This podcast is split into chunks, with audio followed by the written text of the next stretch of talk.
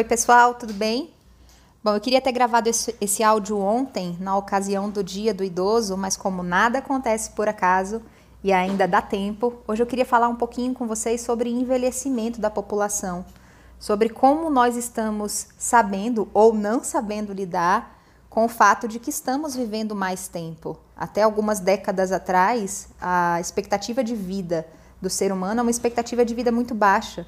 E a gente hoje tem recursos tecnológicos na, na área da saúde que nos permitem viver mais. Mas a pergunta que eu tenho me feito aqui é: vivemos mais, porém melhor? Porque o fato da longevidade não garante que a gente tenha uma vida com mais qualidade.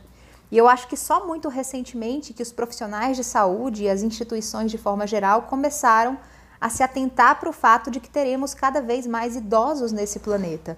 E a gente precisa considerar essa população e ter cuidados especiais com esse, esse público que muitos de nós, especialmente da minha geração para cá, mais nova, não está acostumado a lidar, né?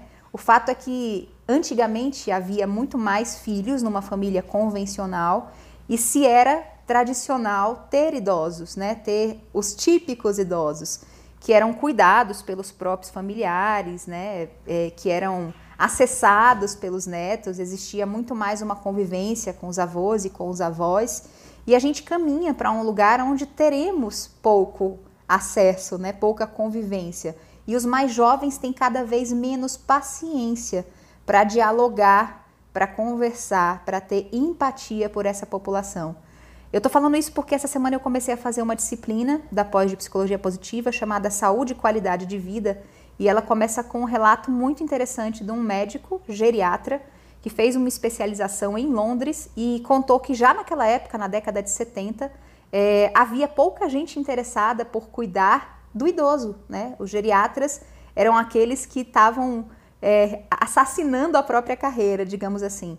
Então, na época, existia muito pouco médico londrino, por exemplo, disponível para fazer geriatria. Então, a maior parte dos profissionais ligados a, a essa especialidade precisavam ser é, vir de outros países. E eu achei essa informação relevante e ela também reflete um pouco do nosso momento atual. Talvez a gente esteja perdendo um pouco a capacidade de lidar né, com os mais velhos, com os idosos.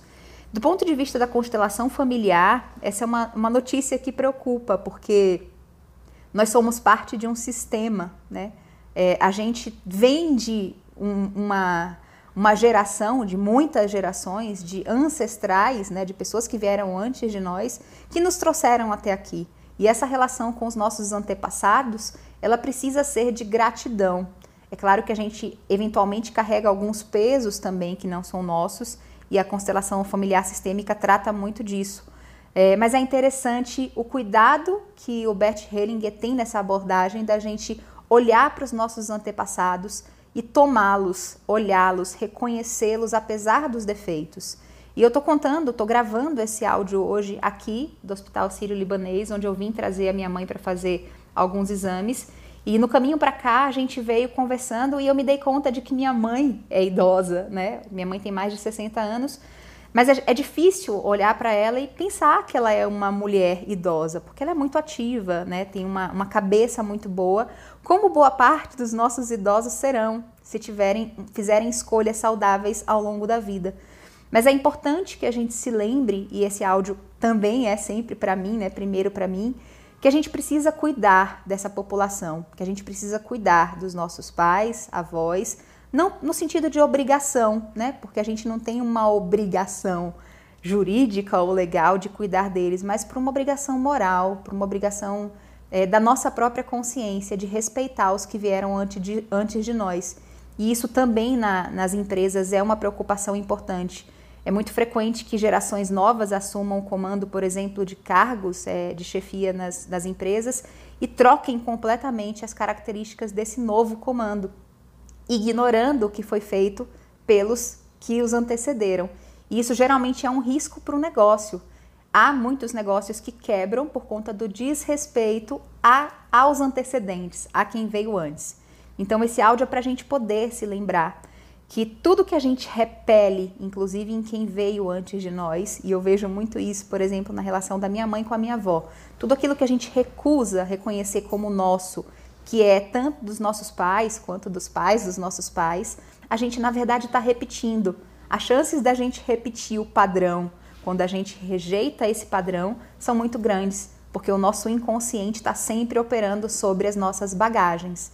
Então eu queria nesse áudio lembrar vocês que a gente tem cada vez mais uma população que será cada vez mais idosa, que a gente precisa prestar atenção nesse público, não apenas do ponto de vista é, comercial, de dinâmica da sociedade, economia do país, do ponto de vista inclusive produtivo, né? Porque muitas pessoas que são entre aspas idosas e até se aposentam, elas ainda são muito produtivas e devem ser consideradas como forças produtivas importantes, mas também para a gente lembrar de praticar empatia com todas as pessoas de todas as idades, mas especialmente os idosos, porque eles têm uma bagagem que a gente, que muitos de nós nunca vamos saber, nunca vamos conhecer. Eles tiveram uma educação, uma criação, uma cultura muito diferente da nossa, com pouco acesso às informações que hoje nós temos.